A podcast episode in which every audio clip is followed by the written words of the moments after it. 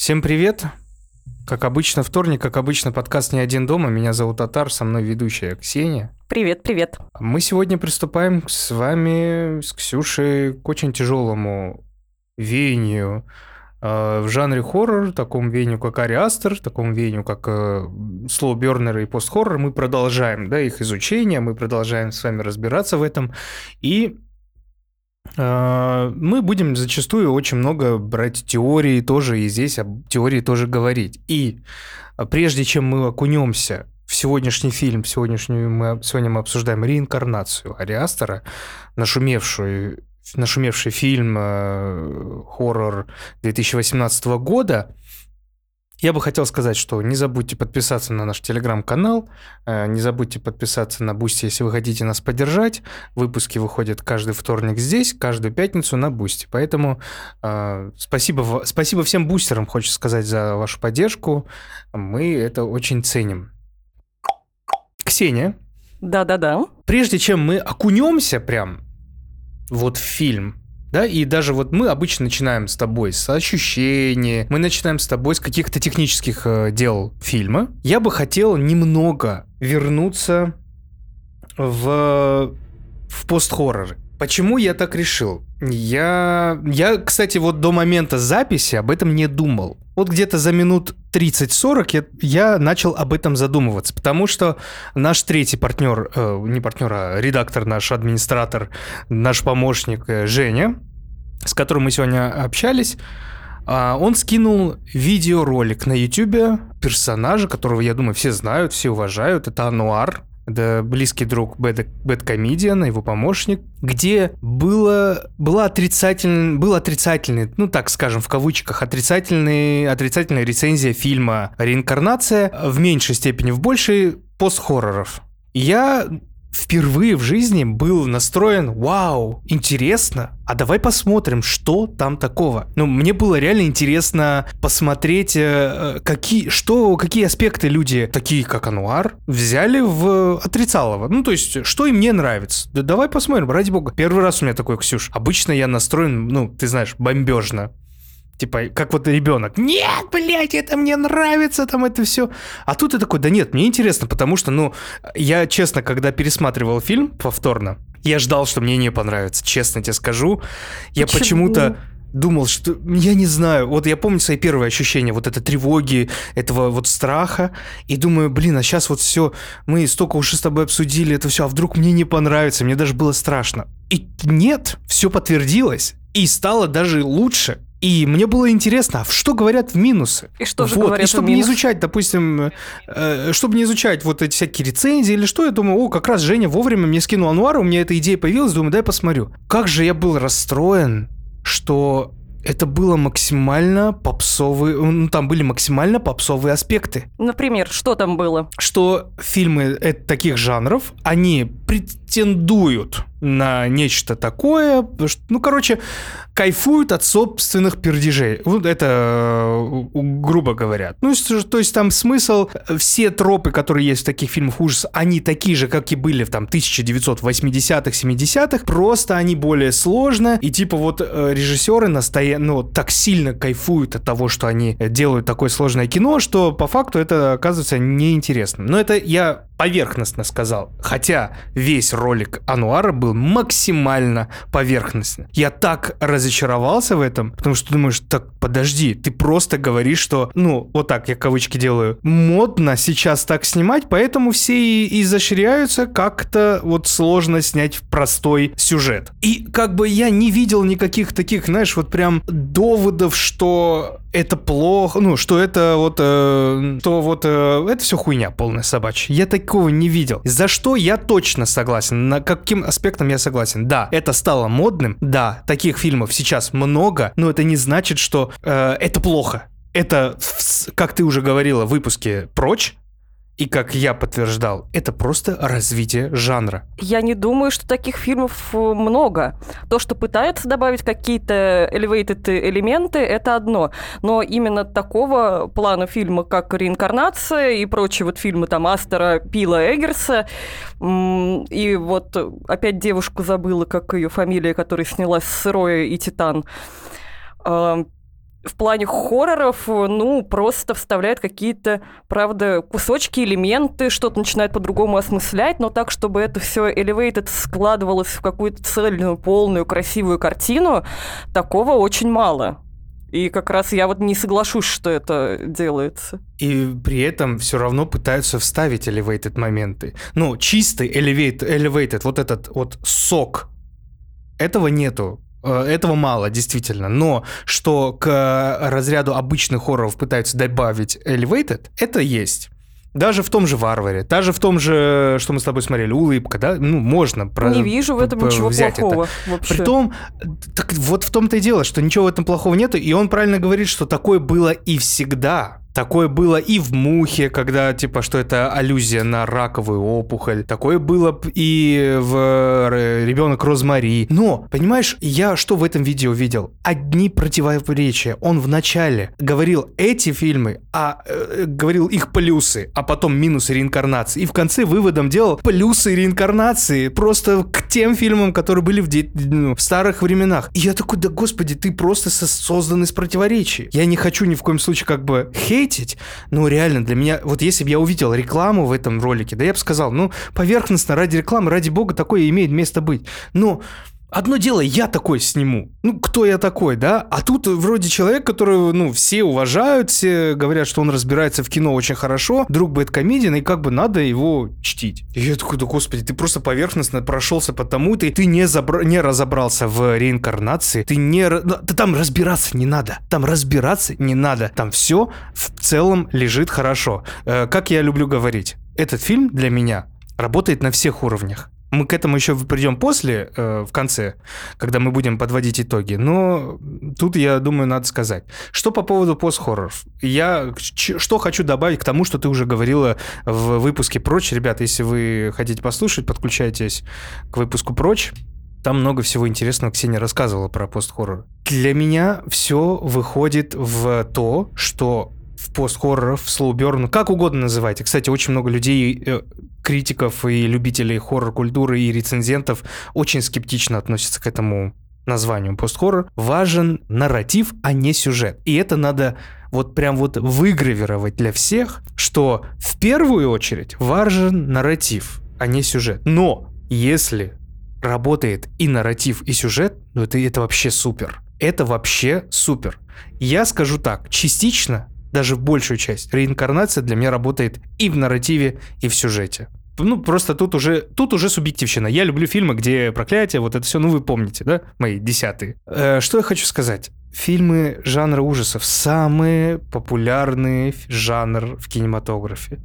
Ты просто представляешь, сколько фильмов ужасов снималось тогда и сколько сейчас снимается. Естественно, когда огромное количество фильмов снимаются, очень быстро жанр претерпевает изменения, потому что он очень быстро приедается. Очень быстро приедается. И что делать? Надо что-то как-то из этого выходить. Это логично. То есть, блядь, многие э, критики, знаешь, что говорят? Да нам нужно просто повеселиться, кайфануть, это да хорошо. Но если бы сейчас не было этих слоубернеров, вы бы захейтили все возможное, что уже выходило на протяжении 20-30 лет. Все, потому что вас бы это заебало просто это смотреть. Странное еще высказывание на тему того, что якобы режиссер именно в реинкарнации сам собой там весь обмазывается ну, как я поняла, от того, что ты мне рассказал, поскольку это вообще дебютная картина Ари Астера, где еще никто о нем толком-то и не знал. Ну да, он снимал какие-то короткометражки, которые были известны в очень mm-hmm. узких кругах. И никто не подозревал, что этот фильм выстрелит и будет популярный, станет э, какой-то вот уже вехой в этих фильмах. Он вот, вот в этой тройке пил Астрегерс, которые обычно называют как э, да, родоначальники да. нового вот этого постхоррорного жанра как раз тогда все еще только-только прощупывался. Еще ну, могут такие быть претензии к его, например, э, третьему фильму, который «Все страхи боя». Даже, ну, да. тут можно да. такое уже сказать, потому что он там начинает уже хулиганить абсолютно и так далее. А здесь обычная хорошая, крепкая семейная драма с элементами хоррора. И не знаю, это очень странное вот это утверждение. Я, наверное, не буду даже смотреть это видео, поскольку зачем? У меня есть уже своя четкая позиция именно относительно Ари Астера, и сейчас то, что мы с тобой записываем как раз про него, перешли к этому блоку постхорному про Астера, я прям испытываю огромный мандраж, потому что э, для меня это вот из этой тройки самый любимый.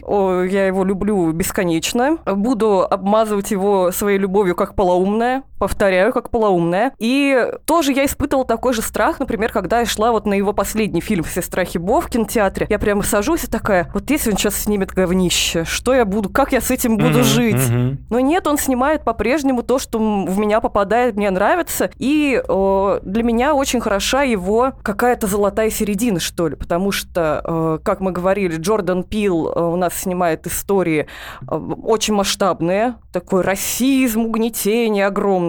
Эггерс снимает еще более замкнутый, то есть какая-то маленькая община в «Ведьме», два человека всего в «Маяке».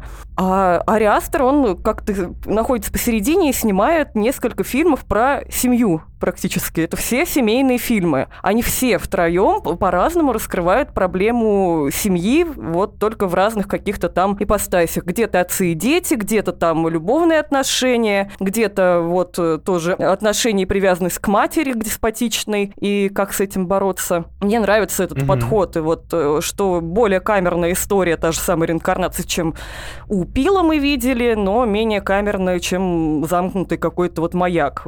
Здесь прям как-то все хорошо. И э, как раз э, странно вот опять же ругать Астра, потому что он же первый это придумал. Это, да, окей, сейчас там это модно вставлять такие элементы постхоррора, и до этого они тоже были, как мы говорили, что это не то, что прям что-то прям супер новое, просто выкрученное по-другому, облегшее. А, то, что авторы облекли в какой-то авторский замысел, сугубо авторский, прям очень сильно виден. То, что они берут там какие-то ситуации из жизни в эти фильмы, включая того же самого Ари Астера, который сказал, сказал, что история реинкарнации вдохновлена еще какой-то у них семейной легендой, э, где кто-то проклял их семью, и вся семья три года была в неудачах. Такая вот история. Угу. И вот это тоже в нем отложилось, он снял вот это. То, что сейчас все пытаются там это вставлять, так, бог ради, но концентрированно, э, тогда в 18 году как раз только-только начали это делать, и очень странно ругать реинкарнацию Ариастера за как бы постхоррорность. Он только начал возводить ее в абсолют.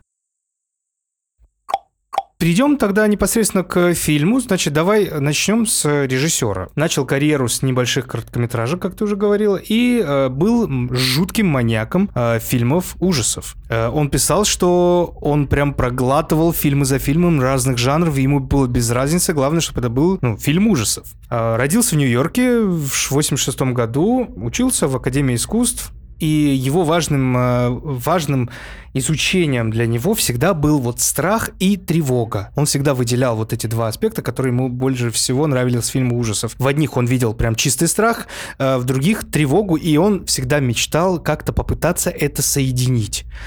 Получилось это у него или нет, мы это обсудим. С последних лет он стал одним из самых ожидаемых фильмов ужасов. Мне кажется, еще благодаря не, не благодаря Ари Астеру, люди, которые не увлекаются фильмами ужасов, очень много начали смотреть фильмов ужасов. Просто по своим э, друзьям, которые есть, они многие пошли на Ари Астера только потому, что это типа Ари Астер, а сами фильм ужасов вообще не любят. Он хотел как раз э, снимать фильмы немножко иначе, как, э, а не как вот в тех фильмах, фильмах, которые он посмотрел на какое-то невероятное миллиардное количество. В частности, на реинкарнацию он его придумал первее. Вообще он говорил, что у него есть 10 написанных сценариев, разных вообще, самых-самых разных. И вот это у него цель снять по этим 10 э, сценариям за всю свою жизнь фильмы. Вот три он снял, четвертый в разработке вестерн.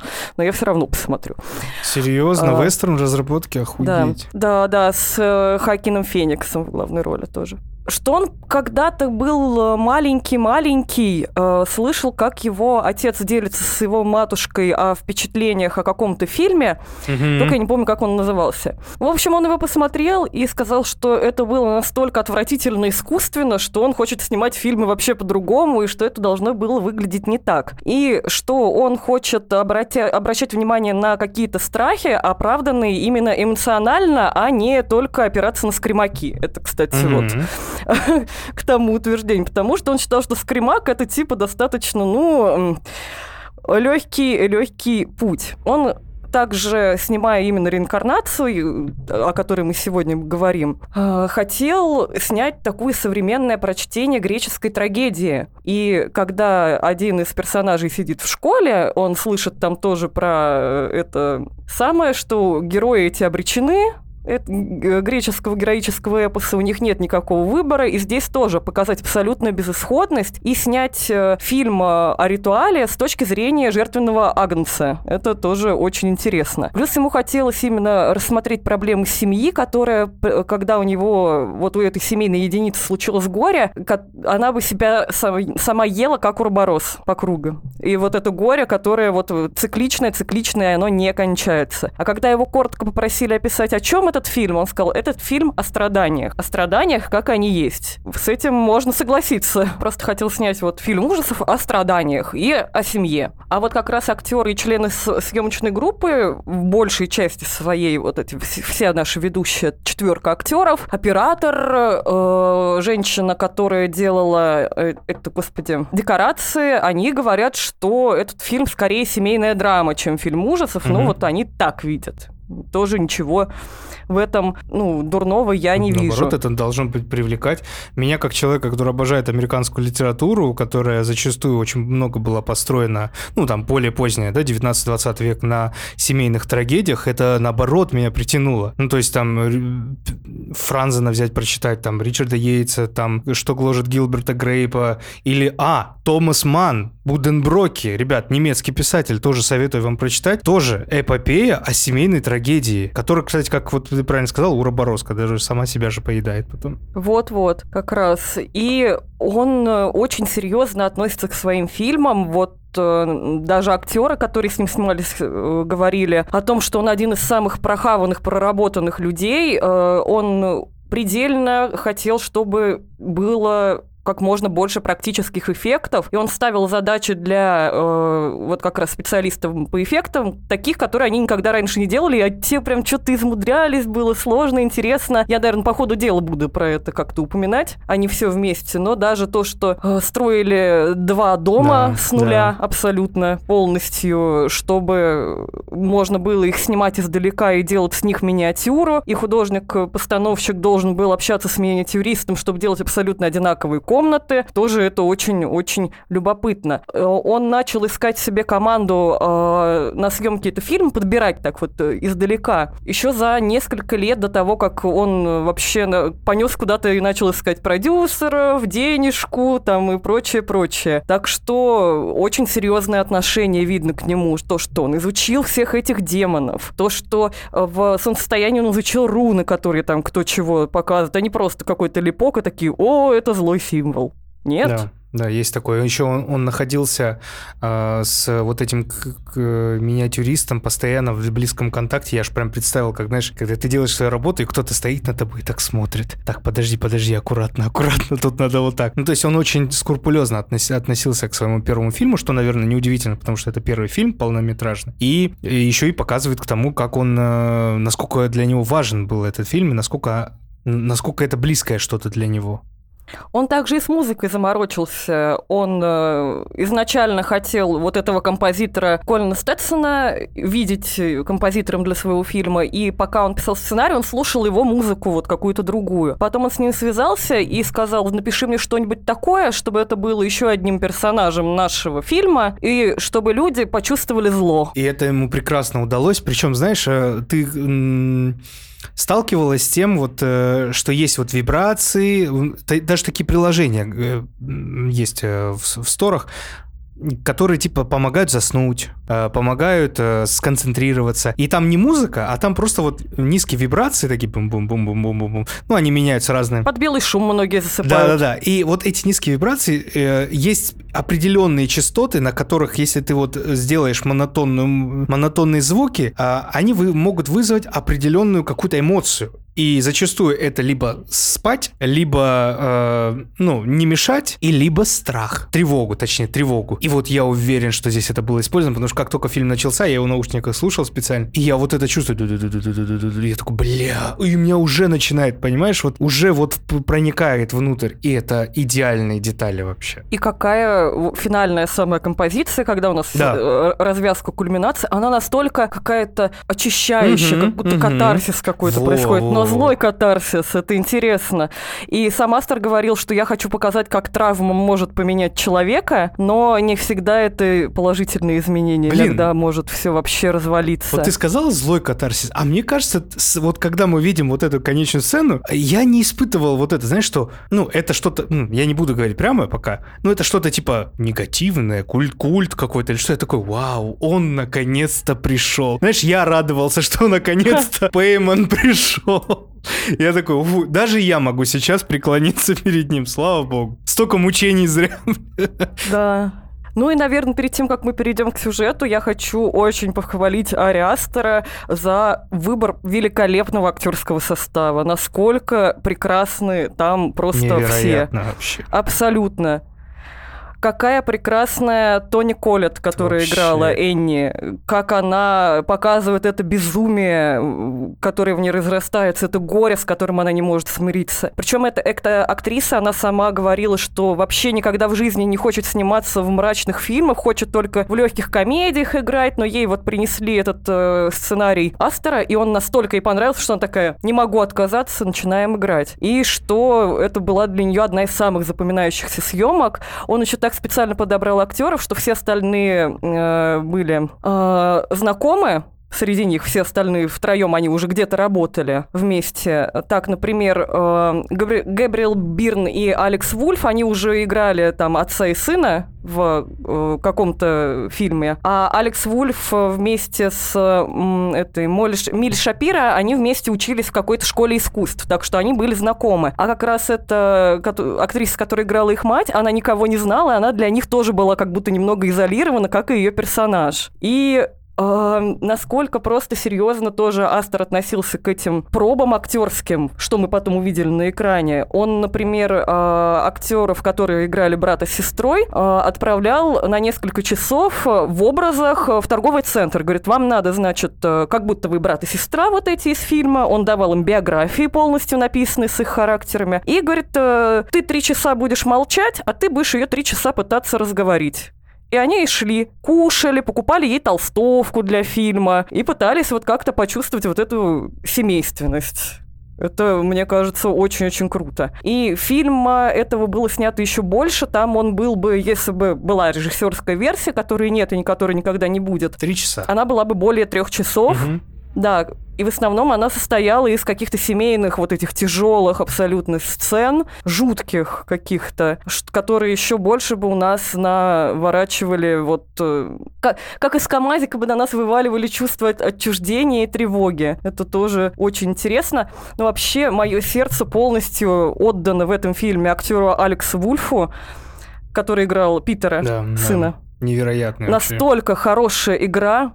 У меня каждый раз до мурашек вот одна сцена, я про нее скажу, когда мы будем рассказывать сюжет, но я настолько его запомнил, что если я теперь его вижу даже в эпизодической роли хоть где-то, я просто визжу от восторга, такая, ура, мой мальчик идет покорять Голливуд. Великолепная актерская игра, вот прям люблю его. Мили Шапира тоже надо отдать должное, она очень хорошо показала загнанную какую-то вот забитую девчонку, как мы узнаем потом, почему она забита. Вот, э, тоже отличная у нее такая необычная внешность, которая очень сильно запоминается, и при слове реинкарнация сразу вспоминается э, эта актриса ли ее... Э... Причем, что она гораздо старше ее вот этой э, героини, просто у нее какое-то заболевание, к сожалению, я не помню, как оно называется, такое же заболевание у актера из «Очень странные дела» есть. Там что-то с челюстью связано, Ключично... поэтому она маленького росточка, вот с таким... Ключично-черепной дизастоз. Да, вот, вот, вот это вот у нее. И у нее, по-моему, сестричка такая же, они похожи. Да. Они обе такие вот маленькие, с немного странными лицами,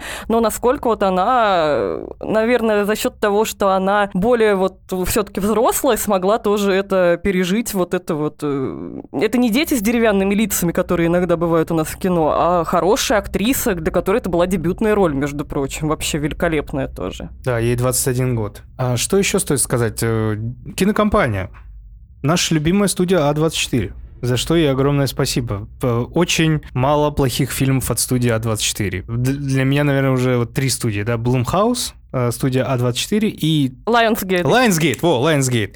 Ну, как будто вроде все. В целом мы так-то все рассказали. Я даже не знаю, ну, можно напомнить, что фильмы, которые повлияли на Астра вот э, при производстве, это были вот «Ребенок Розмари», кстати, который некоторые, даже тот же Ануар считает, что э, реинкарнация — это необычный ремейк э, ребенка Розмари. Ну, отчасти похоже. похоже он прям напоминает, похоже. но как бы Аст, Астер и не скрывает то, что он им вдохновлялся. Не то, что типа это моя новая придумка.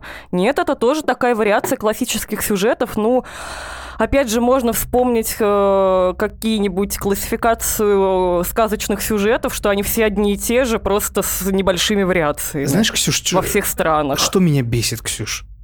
Вот когда люди начинают говорить, что? ну, ну это же просто ребенок Розмари, там же такой же сюжет. Как будто, это блядь, 50 фильмов ужасов, где есть э, дома, в которых что-то какое-то проклятие, там они об этом не почему-то не говорят. Ну вот какой-то какой-то фильм, который выс выстрелил, который это все, надо же быть нон-конформистом, надо же быть вот этот максимализм свой юношеский показать. Ой, это всего лишь ребенок Розмари. До фильмов как ребенок Розмари и как реинкарнация по, по внешнему вот этому сюжету, да, реально полно. Но вы покажите это так же красиво, как это делает э, мало кто. Слушай, я не хочу показаться, хотя уже, наверное, показался, что я жуткий какой-то... Лю... У меня огромная любовь к Ари Астер. У меня... Мне просто нравятся фильмы. У меня такой любви, как у тебя, нету к нему. Мне просто нравятся эти фильмы, как фильмы. Я их смотрю, пос... ну, посмотрел с удовольствием. Я получил то, что я жду от фильмов ужасов, да? Страх, э, тревогу, интерес, сюжет, детективную часть, как многие мои подписчики знают, что я люблю это. И мне все, мне хватает. Но пока вот такой жуткой любви у меня нету, и, наверное, хорошо, я тогда, ну, ну хотя... Не, ну короче, у меня и к пилу нету такой любви, чтобы вы понимали, ребят. У меня фильмов из фильмов ужасов без памятства вызывал только Уэс Крэвен. Все, наверное, больше никто из именно фильмов ужасов. Поэтому не думайте, что ну, я прям... у меня тоже просто нормальные фильмы. А вот Кастер у меня действительно какой-то... Вот бывают э, какие-то творцы, которым с которыми у тебя случается стопроцентный матч. Вот прям mm-hmm, вот все. Mm-hmm. Тебе нравится все, что он делает там. Будь это какой-нибудь музыкальный исполнитель или писатель. Mm-hmm, вот mm-hmm. ты просто, да. не знаю, берешь книжку с полки и понимаешь, что следующие там два дня пройдут великолепно, это точно твое. Вот э, я пока боюсь, конечно, такие суждения носить, потому что ну, три фильма это не так много об Ариастере. Но пока вот все эти три фильма, они от и до для меня стопроцентный матч. Я считаю его очень искусным мастером, поэтому вот э, я буду за него драться. вот. Да. Очень нравятся эти фильмы, они очень хорошо сделаны, они очень умные, красивые, с хорошей актерской игрой, с большой любовью к своему материалу, к работе с актерами. Прекрасно прохавано сделано, поэтому будем разбирать и надеюсь, что у нас получится разобрать это хорошо. Блин, вот ты сказал полный матч, я вот очень долго думал, а есть ли у меня режиссер, который вызывает полный матч, кроме Пола Томаса Андерсона, никого не вспомнил. Наверное, все-таки это самый жесткий матч. Ну да, то есть, ну, вот, ну, при этом я последний фильм, наверное, не смотрел, но вот все, что до, это... Ну, я, слушайте, я самый обычный мелодраматичный парень. Я обожаю семейные трагедии. Я обожаю семейные трагедии. Поэтому вы меня купить можете очень легко. Поэтому э, здесь тем более. Ты представляешь, какая семейная трагедия? Сколько... Как это все перевернуто? Как красиво это все показано. Господи. Значит, перед нами семья, состоящая, состоящая из, э, ну так скажем, пяти человек, но в основном из четырех. И самый главный, важный персонаж этой семьи – Эллен. Это властная и мрачная представительница старшего поколения, это бабушка, э, с тяжелым характером, под чьим гнетом существовали все члены ее семьи вплоть до самой ее смерти. А ее смерть – это как бы основной тоже важный толчок всего сюжета. Она вырастила недолюбленных детей с нарушенными личными границами и затаенными глубоко в душе обидами. Второй главный герой – это Энни, мать семейства с многочисленными психологическими травмами, которые уходят корнями в детство. Большую часть жизни она контролируется жестокой матерью, даже в вопросе рождения детей. Работает она художницей, создает миниатюры домов и фигурки людей. Стив Отец семейства – тихий, спокойный мужчина, не вступающий в конфликты и стремящийся сохранить мир в семье. Работает психиатром. И Питер, старший сын, парень 16 лет, обычный подросток, желающий, ну, немножко оторваться, там, подкурить немножко, с девчонками потусить. В целом стандартный подросток. И Чарли, не менее важная персон... не менее важный персонаж, младшая дочь, а, которая странная и замкнутая девочка 13 лет, которая мало с кем общается и много чего странного делает. Самым близким и понимающим человеком для нее была как раз бабушка Эллен.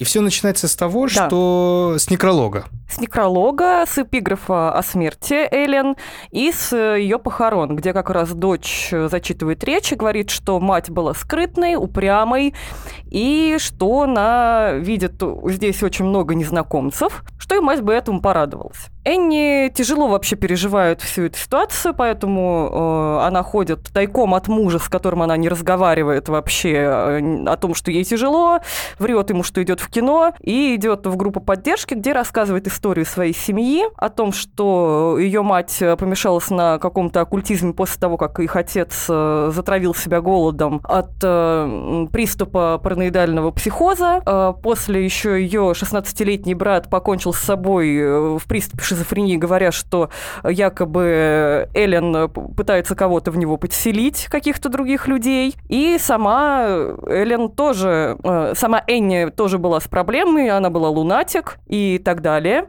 Она не хотела рожать детей, но буквально мать заставила ее родить ребенка Питера, когда она забеременела. И когда Питер родился, муж э, Энни Стивен запретил общаться с этой бабкой полоумной, говорит, нам такую не надо. И оградил Питера полностью от этого общения. Но однако, когда она заболела деменцией, то тогда начала жить с этой семьей, которая э, о ней заботилась. И также здесь родилась Чарли, маленькая девочка, которая начала все время проводить с бабушкой, потому что бабушка в нее вцепилась мертвой хваткой, и что-то там ей постоянно чему-то учила, чему-то наускивала. Девочка была очень к ней привязана. После смерти бабушки она говорила, что хочет к ней, что о ней теперь не, некому будет позаботиться, и что вот она даже с детства никогда не плакала, тоже вот это бабушкино такое странное, странное влияние. Хотя бабушка говорила, что та хотела, чтобы внучка была мальчиком. Угу. Угу. И в итоге так вот они и жили до самой смерти Эллен. В один из них, из дней, когда уже прошло некоторое время после похорон, э, где-то около недели, Стиву звонят и сообщают, что неизвестные преступники осквернили могилу бабушки Эллен. Но он решает об этом не сообщить э, Энни, чтобы ее не расстраивать. Угу. И дальше идет самый такой толчок эпизод, э, толчок фильма, я считаю, мне кажется.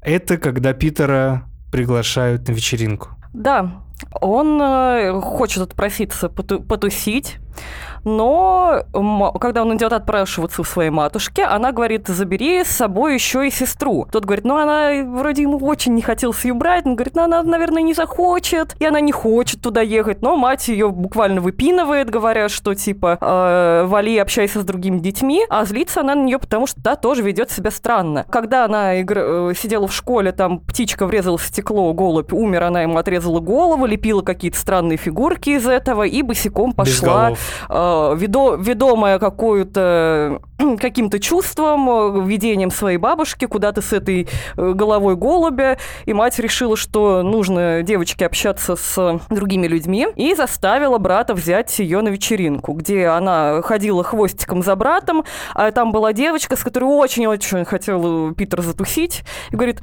ну, иди поешь торта, пожалуйста. И та пошла есть торт, а нам весь фильм показывает, что девочка очень любит шоколад, и что что у нее аллергия на орехи. Притом тебе не показалось странно, может быть, это какой-то, ну, может, какая-то метафора, которых тут много, что она, когда сделала всякие фигурки без голов, она ела ММДМС который с орехами был. Может, это был без орехов? Не, он был круглый, такой прям орех. Ну, знаешь, МНД без орехов он плоский, а там прям так и мне почему-то показалось, что я даже хруст услышал, когда она съела его. Но я думаю, может, ладно, это я... Там, кстати, э, как ни странно, я читала э, вот в подборке интересных фактов, какие там были конфеты. Но там были не ММДМС. Не знаю, ну, как, зачем были? нам нужно было это задание. Нет, вопрос еще в том, что, ну, как вы понимаете, девочка съедает э, торт с орехами, у нее Да, случается припадок. Сейчас мы перейдем к тому ужасному фатальному событию, которое все изменит. Э, Я про то, что она сама прекрасно знает, что у нее аллергия на орехи. Ей не 5 лет, ей 13. Какого хрена она жрет этот торт? Вот вопрос. А он там, э, смотри, очень часто в начинку делает очень измельченный арахис, чтобы, ну, вкусу добавить. И относительно с недавних пор начали везде писать, что, типа, аккуратно есть аллерген на арахис. Хотя, кушая торт, ты не знаешь, что он есть там. Я очень часто с таким сталкиваюсь. Ну, мне же, как сказать, э, я когда работал врачом, часто было такое, что приносили тортик или что, и у меня была одна, э, один врач, который аллергик сильный. И она вот постоянно об этом рассказывала, что вот вроде знаешь, что он, ну, видишь, что торт без орехов, без ничего, а он есть там. Возможно, здесь тоже был измельченный арахис, и, ну, как бы, ну, плюс вечеринка, может, она не видела, что там темно, взяла, взяла, съела и съела. Там, по-моему, были достаточно крупные куски, да, но у нее начинается э, отек винки. Она- да, у нее анафилаксия, и э, она приходит к Питеру. Питер быстро решает ее отвезти в больницу, что правильно. Вот. Значит, он ее сажает в машину, на полной скорости едет э, в больницу. Ан- а а, Чарли задыхается, и чтобы хоть немножко захватить воздуха, она открывает окно и пытается... И высматривает, ну, как бы высовывает голову, голову, чтобы немножко надышаться. А перед Питером как раз внезапно труп оленя. И он сворачивает, и э, впереди был столб, об который бьется голова Чарли. Ну и, конечно, отлетает. Чарли умирает. Отлетает. И здесь вот просто игра Алекса Вульфа, который играет Питера, вот вся следующая сцена, вот я восхищена ей до предела. Когда он в абсолютном ужасе чуть-чуть поднимает глаза в зеркало заднего вида, видит там катастрофу, говорит себе несколько раз все хорошо, и просто с этим обезглавленным трупом сестры едет к дому, вы в шоке в абсолютном, выходит из э, машины, ложится в кровать, не в силах сказать это родителям, и просто ждет утра. И когда он А. слышит материнский крик, он все больше вжимается просто в подушку, и в этом есть столько какого-то отстранения, отчаяния и ужаса. Мне очень нравится вот э, именно в этой сцене его игра, и очень обидно за его героя потом, потому что как не, не понимала бы я горе матери, который погиб ребенок, и она вроде как понимает, что это несчастный случай, но все равно очень сильно винит своего сына за то, что Чарли умерла. И она совершенно вот как будто Питера, как нежеланного ребенка, вычеркивает вообще из какого-то существования, когда там что-то у Питера случается, он все равно вспоминает в первую очередь о Чарли, э, и как будто у нее не два ребенка, а один, а это просто какой-то бастард. За него прям очень обидно, хотя для него эта травма, я думаю, не меньше. Он Мгм. все же все ж таки еще тоже ребенок, он подросток, и пережить такую трагедию э, очень сложно. Причем мы должны, мы потом обязательно вернемся еще к этому столбу, потому что он не просто, не просто так все это случилось, это важная деталь. Но пока идем дальше. Значит, мы видим жизнь после смерти Чарли, да, вот как ты говоришь, она прям тяжелая. Э, В любой момент а, мать пытается припом... ну, припоминает своему Питеру про это. И Питер, кстати, однажды очень хороший, хорошо ей ответил. Но Мгм. когда типа она говорит, ты ее вот от- на вечеринку отвез, это все, и он ей говорит, ты не а как хот- он там она оказалась, говорит? Как она там оказалась? Она не хотела там быть. Да, типа вот. Ну, В чем, в чем он не прав? Очень просто, правда, мне вот его было жалко. Э, тоже он ребенок, он в полном отчаянии, а она его винит. Она потом опять тоже врет мужу о том, что она поедет в кино, а сама пытается идти на группу поддержки, но не заходит туда. И встречает э, женщину, которая была на прошлой группе поддержки Джан, которая подходит, спрашивает, как дела, оправилась ли та от смерти матери. Говорит, ну, у меня уже дочь умерла. Слово за слово, так, говорит, у меня сын умер, и внук утонул, вот э, грусть-грусть, а у вас что случилось? И она говорит фразу «мою дочь убили». И я такая, ну нет. Вот сука, да. Прям очень мне было грустно. И вот она опять же приходит э, домой, говорит, что она была в кино, не рассказывая, не делясь ни с кем своим огромным горем, при том, что, ну, понятное дело, что для матери э, смерть ребенка в целом бесконечное горе, а тем более такая ужасная. Ну, это кошмар. Она говорит, я даже не видела ее голову, не посмотрела ей в лицо, что она еще очень хорошо описывает это. Говорит, я сначала села в машину и почувствовала странный запах, а потом обернулась и все.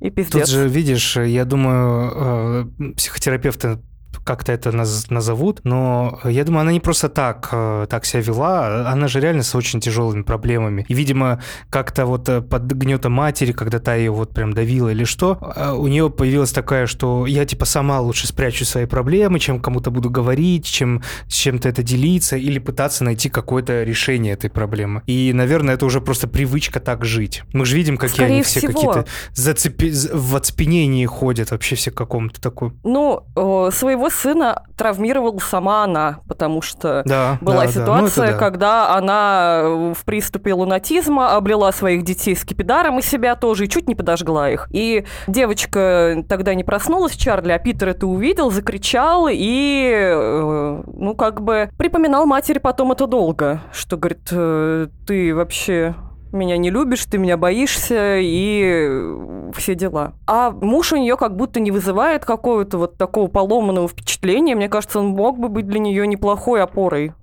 если бы она ему доверяла. Нам как будто специально не говорят, какой муж, вот кроме того, что он пытается как-то спасти эту семью. Как будто он вот... Пытается. Э, он пытается, да, он в целом самый, наверное, положительный персонаж из всех. Э, надо стоит отметить, он постоянно говорит про холод зачем ты там спишь, там холодно, будь аккуратно, там холодно. Это очень прикольное такое небольшое античеховское ружье, которое тоже сыграет в конце. Значит, Энни подружилась с этой Джоан, Джон, э, и в один из дней она видит ее на парковке, магазин. И в Джоан внезапно такая радостная. То есть в прошлый раз она была немножко такая забита, рассказывала про свои проблемы, и они рассказывала про свои, они как-то вот так вот на проблемах подружились, можно сказать. И внезапно она видит ее на парковке, та такая радостная, что случилось, как что. Она говорит, слушай, ты мне не поверишь, вот никак не поверишь, ну давай, да я тебе расскажу, давай отойдем. Я разговаривала со своей дочерью там, я, я была на сеансе медиума, и там был психолог, там был невролог, там были ученые, ученые, и они даже они все поверили, ты не представляешь, ну вот так, вот так, вот так, вот можно, приходи, я тебе покажу, и вот это все. И действительно, Энни приходит к Джоан, та ей показывает чудеса. Фокус-покус mm. с стаканчиком и самопишущим мелком, который говорит, э, я тебя люблю, бабушка. Бабушка. Мелок, э, они там еле-еле этот сделали, чтобы он... Это не компьютерная графика, это настоящий мелок писал. Еле-еле вмонтировали туда маленький магнитик и долго долго добивались того, чтобы плотно писал, э, не плотно, плавно писал мелок вот этот, фокус-фокусы. Mm-hmm.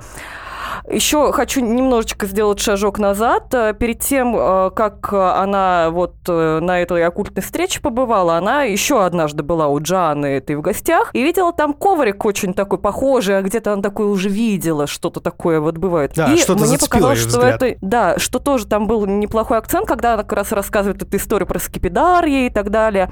Там м, было показано, что она пьет чай, вот этот какой-то, и что-то ей такое попадается, как будто вот на этот чай сделали немножко акцент. После этого она откровенничает, значит, с Джан, э, возвращается домой и начинает совсем уже прям бесоебить. Она сделала фигурку аварии с мертвой Чарли, с отрубленной вот этой головой, столба. Говорит, это без, безоценочная реконструкция аварии, да-да, конечно. И как раз потом была эта сцена семейного ужина, очень некомфортная, предельно некомфорт, когда отец э, пытается хоть как-то там немножко сидит, там тишина звенит вот эта ужасная. Питер спрашивает у матери, как дела. Она говорит, ты все равно будешь надо мной глумиться. А он говорит, типа, uh-huh, uh-huh. нет. Говорит, «Э, я не буду с тобой ни о чем говорить. Он говорит, выскажи все. И она там начинает затирать про то, что О, эта да. смерть могла бы нас сплотить, если бы ты раскаялся и принял ответственность на себя. А, никто не хочет признаться в содеянном. В чем он виноват, как будто он ее специально убивал. Э, и как раз вот он ей отвечает на эту фразу, как же она там оказалась, она не хотела на вечеринку. Как угу. у тебя, мам? Самой рыльца в пушку. В общем, там у, у матери фляга свистит по полной, еще, еще хлеще, чем было. И после этого она как раз, да, встречает этого медиума. Видят они вот этот стакан с мелком. По дороге она этот Джан дает ей э, свечу, дает ей какое-то заклинание, говорит, вот э, надо, чтобы все дома были, ты прочитаешь это заклинание, все, типа, с тобой поговорят. И после этого она тоже видит как будто признаки присутствия уже Чарли. Угу. Потому что она едет в машине, слышит по дороге любимый Чарлин звук, видит муравьев, чувствует как будто присутствие дочки. И Питер тоже видит, как будто сестру в доме начинает видеть. Также у нее там видение, что после этой аварии нам крупно показали кадр с отрубленной, ну, с оторванной этой головой. Чарли, и которая вся была уже облеплена муравьями, которые ее кушали. И у... У Энни в кровати Энни тоже, раз... по кровати тоже бегали муравьи, и постоянно бегали муравьи. эти муравьи. Да, она тоже в приступе лунатизма пошла в спальне, где уже ее сына ели муравьи, и там, получается, у нее еще сон во сне, где она ему сознается про то, что она хотела добиться Сделать выкидыша, аборт. но ее заставили uh-huh. рожать, да. После этого она вот уже в этом отчаянии не может так жить, идет, делает ритуал этот, у нее все получается, и она очень радостная будет всю свою семью. Такой, Питер, прости меня, вообще, сынок. Он такой, мама, мне кажется, снился кошмар. Он такой, нормально, сейчас все будет. И она выглядит абсолютно безумно. Она поднимает сына, но сын все равно чувствует свою вину, соглашается провести этот ритуал, а Стивен просто в ахуе нахуй. Говорит, ты типа совсем ебанулась. Она им там говорит, сейчас у нас тут будет вообще светомузыка, все дела, показывает тоже эти фокусы со стаканом. Питер напуган, в ужасе, все начинают ругаться, и вдруг э, дух Чарли вселяется в матушку, в саму. И она начинает ее, голос, ее голосом говорить. У Питера совсем истерика, он и так очень-очень, э, типа, э, на, напуган, да. И после этого э, как раз самому Питеру начинает являться тоже видение. Все э, эти видения, которые предваряют вот это вот злой дух, э, там как будто солнечный зайчик такой проходит. Вот ему это тоже начинает уже в школе понемножку мерещиться, и у него в школе случается истерика, он говорит, что его преследует мстительный дух, э, чему Стивен как бы не рад и говорит, ты до чего ребенка нашего довела? Больная женщина. Так, Эллен, э, Энни подозревает, что дух, да, стал Чарли, стал мстительным и демоническим, и она видит альбом э, Чарли, где изображается угрожающие Питеру картинки. И она в страхе думает, надо что-то с этим делать, и бросает его в камин. Но как только она бросает его в камин, у нее загорается рука. Она угу. такая понимает, что это связано, достает блокнот этот рисун... ну, с рисунками, и рука гаснет. После этого она тоже в ужасе бежит э, к Джан, которая вроде как посоветовал ей этот ритуал. И э, ту дома она не застает, э, но нам показывает дом Джоан, где был какой-то ритуал с фотографией Питера и фигурками, которые делала Чарли. Чарли там вообще была такая мастерица, у нее там вечно она из всего там что-то приклеивала, мастерила каких-то человечков, и там просто вот какой-то ритуал с этими фигурками, с фотографией как раз Питера и значками Пеймана. Это про Пеймана мы скажем чуть-чуть попозже, наверное. Также Энни опускает взгляд, вспоминает, где она видела этот коврик, бежит домой и понимает, что это все подстава была, потому что она в вещах матери находит такие же коврики, которые она делала для нее и ее покойного брата. Находит заклинание о том, что Пейман, это король ада, завладевает э, самым уязвимым темом, телом мужским, и, закончив ритуал, можно запереть Пеймана в мужском теле, потому что вот, ну, заходит это как бы больше. Тем временем Питер видит эту Джану, которая стоит и кричит, «Питер, я изгоняю тебя!» и говорит какое-то заклинание. Питер вообще там в ахуе. Питера вообще больше всего жалко вот в этом, да? Да, мне тоже очень жалко. Что ты знаешь про Пеймана вообще? Я, кстати, первый раз слышал, что это как король ада или что. Я знаю вот этот, как вот этот значок, который очень часто фигурирует в этом, в этом Значок фильме. это фигурирует Ш... очень часто. Он был даже вот с самых первых сцен, когда э, хоронили, значит, эту матушку, у нее был кулон, э, у да. Энни был кулон, подаренный Эллен. Этот э, странный значок был, был и на стенах, и на столбе, об который раз... О, оторвалась да. голова бедной маленькой Чарли. И в том числе в этом ритуале, который, сама того не зная, накликала на себя Энни. Вообще, обычно в фильмах, ну, которые более прохаванные, и вот в каком-то оккультном представлении есть знание, что Люцифера как такового призвать невозможно. И, ну, это какой-то, знаешь, абстрактный, короче, дьявол. Например, когда э, человек говорит, что он одержим дьяволом, но это все равно, что говорит, что человек там психически больной, он там Ленин, например. То есть, на самом деле, это не дьявол. Э, Люцифера вызвать невозможно. Был какой-то фильм, э, вот где э, это была как раз завязка, что они именно Люцифера хотели вызвать. Но вообще вызывают демонов обычно. И Пейман – это один из 72 могущественных демонов Гаэти. Его часто из идентифицируют, опять это сложное слово, с Азазелем. Это, а, один вот из, это один из королей ада, который полностью покорен Люциферу. Прям вообще вот прям Люцифер мой Люцифер.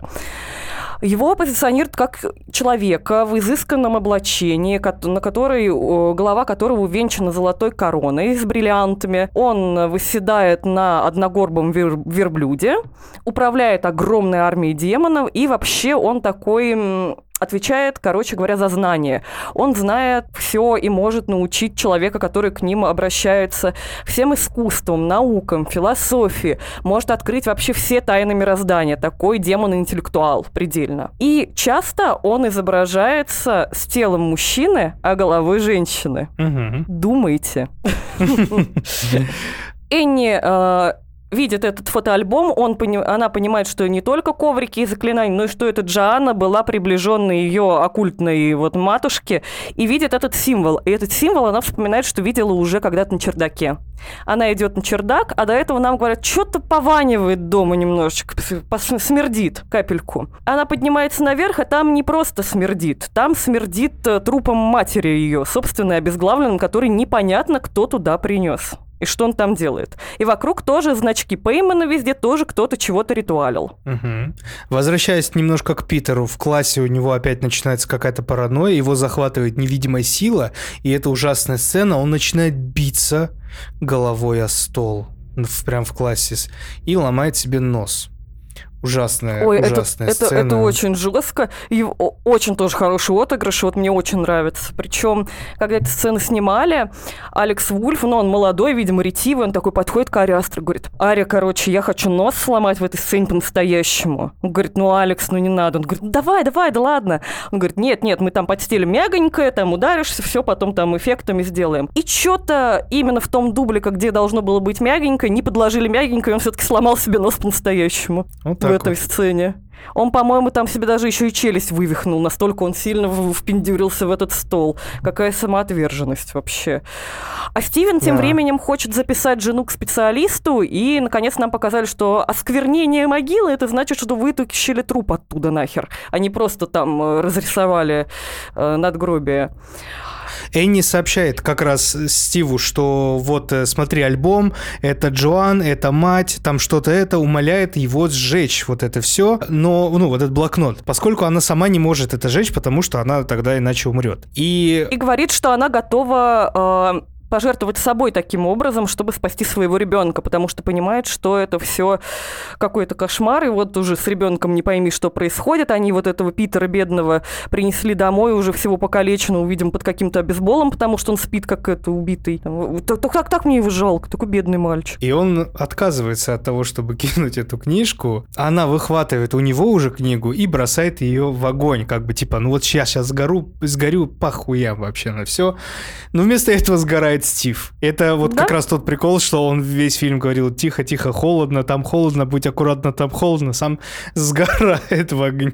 А, ты знаешь, это как, как э, в «Что мы делаем в цене». Петер сгорел, аки спичка, вот. Да, да. То же самое. И в этот момент вот этот э, злой дух Пейман э, входит в Энни. Она резко типа меняется в лице. И затем офигенная тоже э, несколько сцен, когда Питер просыпается ночью, ну, после этой травмы, и нам показывают, э, что он идет э, на поиски мамы, папы, и э, его мать висит над его кроватью тихим скримером, просто нависает. Это вообще жесть, да. И вот э, это появление матери под потолком, оно всегда сопровождается тишиной, а не просто ба, типа никакого бу Мгм. нет. А от того, что это где-то что-то стоит в углу, вот ты можешь его даже не заметить, но когда ты замечаешь, это реально жутко. И он идет искать мать, а находит Мгм. уголек своего отца. Там, наверное, запах был. О, конечно. Находит горелого отца, э, голых оккультистов, которые вокруг.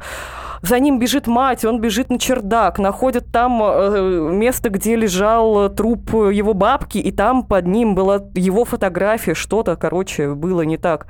И потом абсолютно тоже жуткая сцена, когда э, его мать э, долбится башкой в потолок, чтобы открыть эту дверь чердака. Вообще ужас. И в итоге она себе отпиливает э, Голову. струной пианино голову на его глазах. Струной пианино? Ничего себе, а я не знал об Да, этом, это, струной это струна пианино. Там, э, когда Питер спускается с лестницы в э, сцене вот перед этим, он видит разбитое пианино в том числе. И она себе настоящей пианино струной сама актриса работала. У нее был, короче, кусок шеи на макете, она перепиливала его вот так. Вот. И Жесть. он в ужасе еще видит этих культистов, прыгает в окно, пытаясь скрыться, но теряет сознание, в него вылетает Пейман, он просыпается и делает Мгм.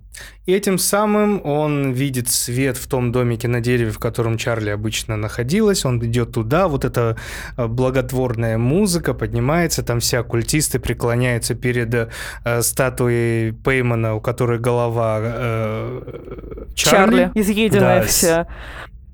Голос Джоан ведет его, и потом кто-то берет э, корону и кладет на голову Питера. Да, и также еще туда влетает э, тело его матери и тело бабки обезглавленное, тоже оба два обезглавленных тела кланяются, значит, ему.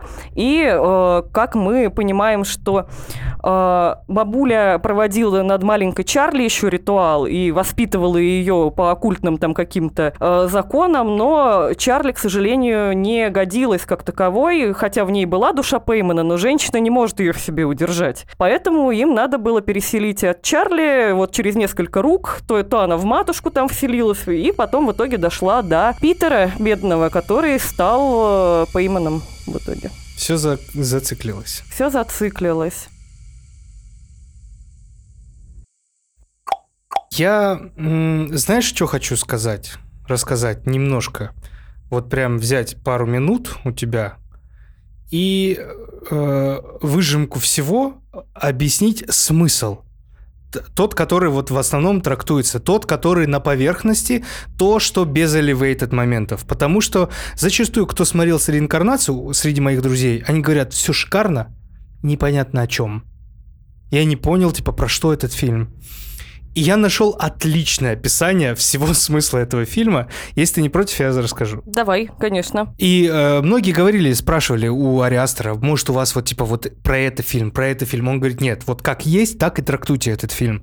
И самое основное, э, первые кадры фильма нам намекают на то, что действующие лица являются всего лишь куклами, управляемыми чем-то или кем-то извне. То, что мы видим вот в этих миниатюрах. Также, как утверждает Астер, Героиня мастерит миниатюры, есть э, в том, что она мастерит миниатюры, есть метафора в сложившейся вот этой всей ситуации. Персонажи просто последовательно проживают то, что им предначертано, без права что-либо изменить. Как раз то, что еще было, помнишь, в лекции ты говорила про Геракла. Да, там была, сейчас я, у меня был выписан прям короткая да, да. вот эта строчка про это, про то, что у Питера говорилось на уроке, когда они говорят о каком-то эпосе, что герой губит фатальный изъян в нем самом, Геракл игнорирует все фатальные знаки судьбы, и э, на вопрос преподавателя, был ли у него выбор, ему отвечают, что не было выбора, потому что у него нет э, ни выбора, ни надежды, он обречен. И это, ну, фактически про наших героев. И, наверное, одна из самых вот таких тоже безысходных сцен, когда это, с этим блокнотом, где как раз Энни хочет пожертвовать собой, чтобы все это прекратить, но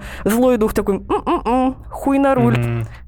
И сгорает бедный несчастный э, Стивен, которому больше не будет холодно. И все это началось с того, что Эллен в молодости бабушка не в меру увлекалась оккультизмом, спиритизмом и всем вот таким вот темным. И начала поклоняться как раз вот этому демону Пейману. Став главой секты, она совместно с другими сектантами одержимо пыталась возродить демона Пеймана, чем и обрекла свой род на неизбежный трагический конец. Почему э, фильм называется, да, ну, Hereditary, наследственность? Потому что все, весь род уже обречен, как бы нас по наследству это все будет передаваться. Первая попытка женщины вселить дух в древнего бога своего сына не увенчалась успехом. То, что ты рассказывал, как раз про того, про э, сына, который совершил самоубийство. Далее Эллен заставила дочь Энни рожать мальчика Питера, против мальчика. ее воли.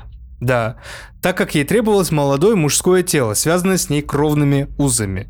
Желая использовать внука, но находясь на дистанции от него, бабушка сблизилась с Чарли, которая стала временным таким проводником этого духа Пейман. И даже вот назвали ты ее Чарли в честь э, брата, О, да, да. который был до этого, ну, планируемым сосудом. И она тоже была временный сосуд, пока Питер не будет готов. Плюс еще там э, в этом фильме говорила то, что э, должно... Что Пейман может подселиться только в уязвимое тело. Им не было Мгм. достаточно провести просто ритуалы. Им надо было сделать, чтобы эту семью просто растоптать всех. Всех просто свести, э, до, свести с ума, довести до какого-то иступления. И правда, они там все круги страданий прошли, конечно, круги. Очень плохо. В сцене, было. когда брат и сестра направляются как раз на вечеринку, они проезжают мимо столба с изображением вот этого знака культа. А, именно на этом месте, на обратном пути, девочки отбивают голову. И это нам говорит о том, что все было спланировано, и смерть Чарли была неминуема. И Но еще они голову-то способ- подобрали потом, потому что знали, где искать. Да, во-во-во. И э, также они знали, что если, когда смерть это случится, что это со- за собой по- про- ну, приведет то, что в семье начнется пиздец, что и началось. И последнее. Появление Джоан тоже не случайно. Мы уже поняли, что она тоже часть секты, что она тоже подстрекательница и все такое. Она специально занялась тем, чтобы обманывать э, Энни, чтобы та вызвала э, непосредственно вот этого... ду- занялась вот, короче, как сказать, открыла двери в этом доме для Пеймана, чтобы уже занялась э, переносом непосредственно духа. И в итоге вот все выходит к тому, что все срабатывает. То есть сюжет, если разобраться, да, вот построить все линии хронологии, очень прост. И тут э, именно все, которые ружья нам развешивали, они все в итоге выстрелили. Ничего случайного нет. При том, что э, какие-то моменты вот у меня замечались уже потом. Мне кажется, чай там не такой простой, потому что что-то там вот... Скорее всего, это тоже часть ритуала, что надо было чем-то опоить ее там, например. Ну И да, может э, быть. Пит- Питер в какой-то момент уже э, вот до последней сцены, пока в нем вот этого Пеймана не закрепили, вот после этого ритуала, который матушка провела, э, начал тоже чувствовать это присутствие Чарли уже в самом себе, потому что у него в какой-то момент даже приступ аллергии такой же случился, начало отекать горло, уже все. Вот этот мгм. чай, Чарли Пейман вот в нем уже почти что был, вот только вот надо закрепить, вот полностью подавить волю и изгнать самого Питера из этого сосуда. Что они в итоге сделали, они просто изгнали его душу непонятно куда. И вот получается, вот мы об этом же и говорили в начале. Вполне стандартный сюжет про оккультизм, про сектанство, про вот э, одержимость, про одержимость, обер- обернут в такую медленную, нагнетающую нарративную атмосферу, которая тебя заставляет вот чувствовать вот этот трепет, этот страх, это некую, некую даже одержимость, что ли, вот того, что ты тебе тяжело. Это, вот я помню первый раз, когда смотрел, мне было тяжело досматривать, я не хотел досматривать. Но я досмотрел, потому что такой, «Да, блядь, подожди, подожди, что-то вот, что-то там не просто так, ну что-то там не просто так. Ну вот, вот, пожалуйста, обернуто как шикарно. Угу, очень прекрасно. И тоже все равно оставляет какие-то просторы для интерпретации, потому что если прочитать как раз, что Пейман, например, с телом э, мужчины, а головой женщины, то почему бы не пофантазировать, что в следующей сцене ему отпилят голову, присобачат голову Чарли, ахалай-махалай, там и что-нибудь такое было бы, например. И это интересно думать, поразбираться в этой демонологии такое. Тоже, что будет делать дальше этот Пейман? Любопытно. И причем хорошо, что он не, не снимает никакие продолжения, но поразмышлять об этом просто как зрителю, по-моему, очень круто. А Джоан, когда в последней сцене, когда вот уже все, Пейман стал Пейманом, э, вселился в тело, которое надо, она сразу несколько вопросов задала. Помнишь, там типа, чего нам нам ожидать, что нам делать дальше, вот это все. Я такой думаю, и, а я не помнил, что будет. Я такой думаю, так, подожди, он сейчас неужели начнет рассказывать, как он придет, это все. И то, что нам не, не показали, вот это, да? Блин, сейчас вот боюсь натянуть сову на глобус. Не осуждай меня, пожалуйста, не осуждайте меня, слушатели. Но давай, давай. это же это недосказанность, которая есть. Это же тоже прикольная фишка режиссеров в целом фильмов ужасов, когда мы же можем все это притянуть на то, что, возможно, ничего этого не было, просто люди с ума сошли. Есть э, теория такая достаточно, ну, непопулярная, я, к сожалению, вот в деталях сейчас не помню, но что не все сошли с ума, а именно то, что нам показывает все это безумие глазами Энни. А, то, что она постепенно сходит с ума, а, и то, что во, в ее, во, в ее голове во. она кидает блокнот, а, типа например, в камин, а на самом деле она мужа облила скипидаром и его туда толкнула просто, потому что он слишком близко к камину лежит. И там э, какие-то вот тоже моменты, которые э, вызывают у тебя вопросы, они тоже со стороны безумия ее объясняются каким-то образом. Я сейчас просто все не вспомню, но вот я, по-моему, с камином прям я, яркая такая сцена. Э, что там какие-то моменты вроде как противоречат этой теории, но она тоже имеет место быть. Это любопытно, что слава может Богу, быть и слава так. Богу.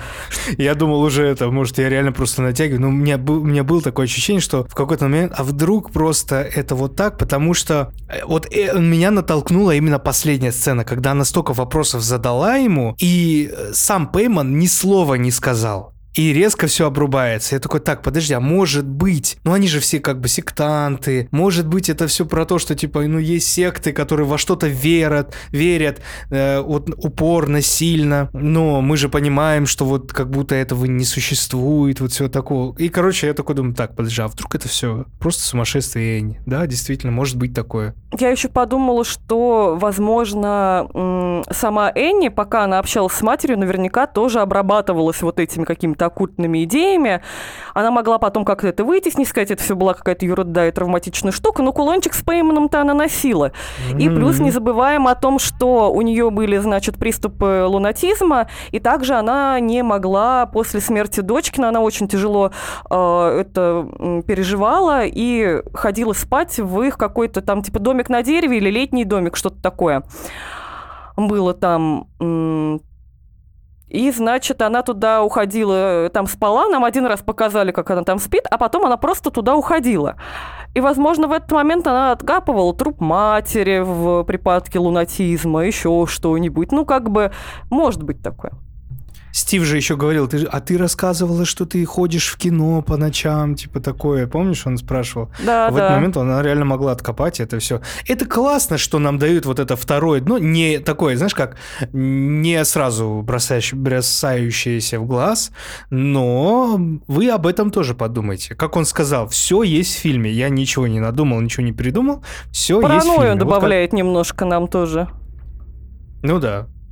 Куда без этого? Также еще этот ритуал тоже готовился очень давно. Мы можем судить, э, судя по тому, что периодически э, был э, сделан акцент на написанные какие-то странные слова на стенах, и нам там их показывали всяческие разные. И эти слова э, являются какой-то модифицированной, по-моему, немного латынью, для которых складываются вместе в какое-то заклинание, которое призывает демонов как раз на стенах там написано. В комнате у э, Чарли, в мастерской у самой Энни, вот как-то так.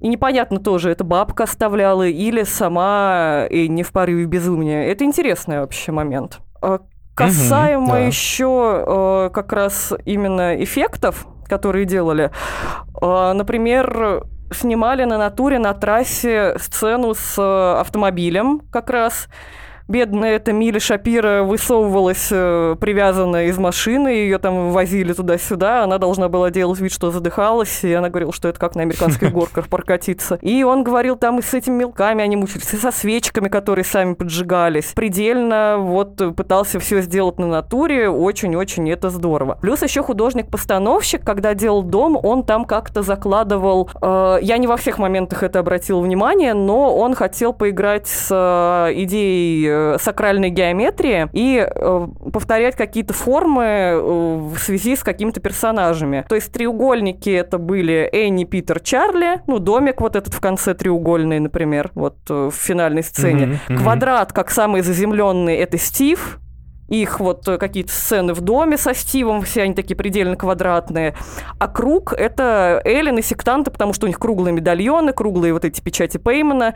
И э, художник-постановщик окна там делал в зависимости от комнат разных, вот разных форм, чтобы вот так передать эти э, как раз характеры через фигуры тоже любопытно. Охренеть, тут э, какой-то, какая-то кубриковщина уже, да? Да, причем, ну, что это не навязчиво, ты можешь об этом не знать, ну, как бы вот ты узнал, это любопытный факт, наверное, я в следующий раз буду это пересматривать, я буду обращать внимание на эти окошки, на формы. Ну и, конечно, насколько они заморочились с этими кукольными домиками, это просто, да, О, как... это э, пиздец как э, Энни переставляет фигурки в этих кукольных домиках, так Пейман и злые духи крутят э, бедным нашим семейством.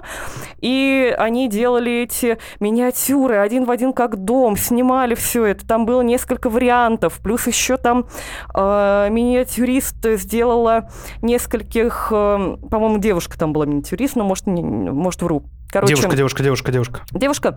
Вот, она сделала еще несколько макетов э, предметов, которые можно увидеть просто стоящим где-то на заднем плане, как будто, ну, э, она из своих прошлых коллекций, как будто Энни поставила домой вот э, как экспонат, э, просто как статуэтку. И там она такого целую кучу всего наделала, насколько просто скрупулезно вот отнесся человек, значок Пеймана тоже настоящий, а не просто он выдумал какую-то бабайку. Все, все на самом деле так. Это очень-очень круто. Очень, очень-очень круто. Все это вместе, вместе с музыкой, вместе с каким-то вот этим психологическим подходом, э, вместе с тем, как вот этих актеров учили там друг с другом взаимодействовать, что они там по три часа молчали на фудкорте на каком-нибудь. Очень как-то работает, и получается, что этот фильм как-то он одновременно и про демонов, про одержимость, но также про отсутствие доверия, про отчаянность, про неотвратимость зла, про безысходность какую-то это настолько подкупает. И бесшумные скримеры полный кайф.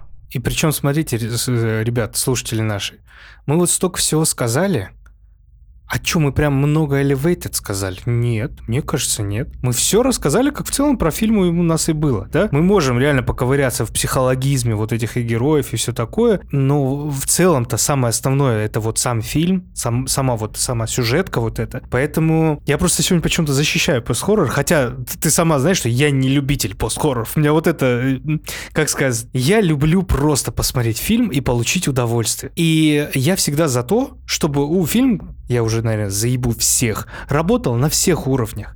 И для меня здесь это работает. Чуть-чуть может быть тяжело из-за хронологии повествования, из-за самого вида повествования, но это не тяжело для восприятия кайфа как мне кажется. Поэтому для меня фильм работает и на поверхностном уровне, и на глубоком уровне, и на прекрасном уровне. В целом, я безмерно рад, что мне он понравился. Я действительно очень боялся, что сегодня при пересмотре этого фильма мне будет... Я понимаю, про что ты, и э, хочется тоже вот сказать, что ты себя тоже вот от просмотра этого фильма ощущаешь, как будто ты тоже вот эта куколка-игрушка, которая играет, потому что, ну, кроме каких-то действительно хоррорных сцен, достаточно жутких, типа отпиливания головы, хотя более жуткая, вот когда она в потолок стучится головой, вот матушка, очень жуткая это вообще, сцена. Это вообще, с, это очень жуткая сцена. С этой вот э, тоже отбитой об стол головой э, жуткая сцена, но насколько именно вызывает какой-то ужас, вот этот психологизм ситуации. Мне настолько каждый раз вот прям э, сжимает сердце сцена с этим Питером, который просто приходит домой, ложится в кровать и ждет, пока его мать увидит труп сестры. Или когда вот э, сцены этого семейного застолья, где прежде чем они начинают ругаться, они несколько минут просто очень неловко, молча едят. И это настолько тебе прям всего выколбашивает. Вот, видимо, поэтому он пост-хоррор, потому что вот такими, ну, я условно говорю, если да, мы принимаем да, да, как да, этот да. термин, что вот он какими-то такими вещами тебя выводит и выбивает из колеи. И мне кажется, здесь всего достаточно. Единственное, что мне жаль, я бы хотела посмотреть эту трехчасовую режиссерскую авторскую версию. э, со всеми этими семейными драматическими разговорами, но ее нет и не будет, в отличие от «Солнцестояния», где режиссерская версия есть. Я бы очень хотел, только потому что я вот реально любитель семейных драм семейных эпосов, поэтому да, я, я, мне было обидно, когда я прочитал, что была трехчасовая версия, ее, ее сейчас нету, он ее никуда не выкладывал. Такой, блядь, сука, я бы посмотрел, как они мучились. Я сцену криков э, Тони Коллет э, в, когда вот за столом они сидели, я пересмотрел раза два, наверное, на русском, раза два посмотрел на э, американском. Я очень люблю вот такие тяжелые сцены, э, такие, где, когда выясняют отношения или что, я сразу включаю на оригинале, чтобы прочувствовать, как, э, как э, передали вот эти эмоции. Ну, что в российском дубляже, что в оригинале класс, класс Классно, вообще невероятно. Согласна. Я тоже вот, я не люблю там мелодрамы какие-то, а вот когда именно драма навалят, побольше прям стеклища вот такого пожрать ложкой, это я любитель. А здесь как бы и хоррор, и красиво, и актерская игра, и музыка, и эффекты, и э, прекрасный э, этот, господи, Гэбриэл Бирн прекрасный, а, и Бирн, Алекс Бирн, Вулф. Да, да. Алекс Вулф вообще моя... Вот я прям в него влюбилась. Не потому, что он Хот-Хотович, а потому, что он именно... Вот его отыгрыш в каждой сцене, но я настолько ему верила, мне настолько было его жалко, он настолько вот как будто никому не нужен в этой семье, его никто не любил, не ждал, не поддерживал, и как будто... Я понимаю материнское горе, я не хочу его умолять, но как вот этому бедному ребенку с этим пережить?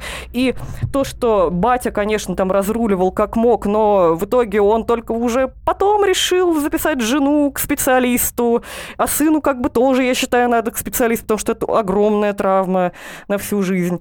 И потом он, он после Всем. того, как... Э, да, после того, как Питер э, разбил себе нос и э, из школы пытались дозвониться до, жене, до жены, но жена там в оккультных штучках э, на труп матери смотрит на чердаке. Отец именно забирает своего ребенка вот этого с разбитым носом, ему сказать, что он сам это сделал в припадке в каком-то. Из школы э, встает на светофоре и начинает рыдать просто. Хотя до этого он там жену поддержу, у сына спрошу, как дела, поступай в колледж, сынок, ты молодец, там все. А здесь вот его просто ломают пополам, и этот сильный человек, который действительно как квадрат, но не как Марк, Марк Хоффман, а, заземленный абсолютно человек, просто берет и надламывается от всего этого свалившегося горя. Это так сильно все, так хорошо. Прям мне очень нравится. Хороший фильм. Мне э, прикольно, что реально я вот сегодня с тобой вначале вспомнил роман Томаса Манна, вот эту эпопею семейную Буденброки, и там, короче, есть очень клевая радиопостановка, российских э, актеров театра, если не ошибаюсь, МХАТа как раз. И э, начинается она как раз вот с этого, э, со второго названия этого романа и с э, эпиграфа такого театрального «История гибели одного семейства». И вот э, тут ровно то же самое. История гибели одного семейства. Причем здесь и в прямом, и переносном смысле. А в Буденброках было чисто, ну, психологизм вот как раз драмы, а тут прям и так, и еще и они все сдохли, угу. кроме Питера. Ну, хотя Питер тоже сдох. Питера больше нет, есть только оболочка Питера. Увы. Ну вот как будто бы и все. Как будто бы да. Я, мне кажется, все. Интересно получилось нам это все с тобой разобрать. Интересно. Много нового я узнал. Э, приятно было даже при пересказе все равно почувствовать вот это, как будто ты еще раз его посмотрел, еще раз вот эти все, все твои свои любимые сцены посмаковал. Ну, не знаю, приятное ощущение. После первого просмотра у меня таких ощущений не было. У меня просто был страх, ужас. вот. А сейчас это все переросло в какое-то, знаешь, такое, ну, действительно, фильм прям очень-очень достойный. Да, и не зря он стал каким-то вот, э, ну, показателем качества. Хотя, например, у меня есть несколько друзей, которым очень нравится солнцестояние. Ну вот они посмотрели только солнцестояние. Говорю, блин, посмотрите реинкарнацию Ариастер. Ну, типа, вообще кайфуха полная. И вот они его смотрели не когда он вышел, а сейчас. И почему-то на них это вот не такое сильное впечатление производит. А мне кажется, этот фильм прекрасно работает до сих пор. Именно жути нагоняет хорошо. Ну да, ну, знаешь, на вкус и цвет теперь. Что, Конечно. Многие люди вот... Э, одно дело просто, знаешь, посмотреть посмотрел фильм, сказал, ну, мне что-то не нравится, там, или мне показался он скучным, или мне как-то вот не зашло. Э, я такой вообще спокойно воспринимаю, такой, окей, нормально, как бы я ничего против этого не имею, да, ну, да, да. Многим не нравится то, что не нравится мне, тебе. Но другое дело, когда э, пытаются как-то аргументировать тем, что, ну, никак не сходится с этим. То есть, ну, есть, просто скажи, что тебе не понравился, и все, тебе, никто тебе ничего скажет. Но когда ты начинаешь вдавать какие-то аргументы за аргументом, которые легко ломаются, там, контр, контр, контр. Ну, зачем? Посмотри. Просто не, зачем? Да, да. Не, не, стоит не забывать, это мы ковыряемся, мы что-то там пытаемся искать или что. Да нет, просто посмотрел фильм, если тебе норм, норм, не норм, все. Я при том не буду говорить, что этот фильм там какая-то прям невероятно что-то новое, невероятно гениальное, но нет, он нет. хорошо, искусно сделан, с огромной любовью к своему материалу, все сходится, все ладненько, держит атмосферу, как бы, а что еще нам нужно от э, фильмов? Хорошая актерская игра, складный сюжет, и чтобы это запоминалось. Здесь все это есть. А за гениальностью, ну, уже в другие места стоит ходить. Поэтому пишите в комментариях, как вам фильм. Как, э, что вы думаете, какие вы нашли плюсы, какие нашли минусы. Напишите, как вам выпуск. Надеюсь, мы э, сделали все, чтобы вам было интересно и послушали вы с кайфом.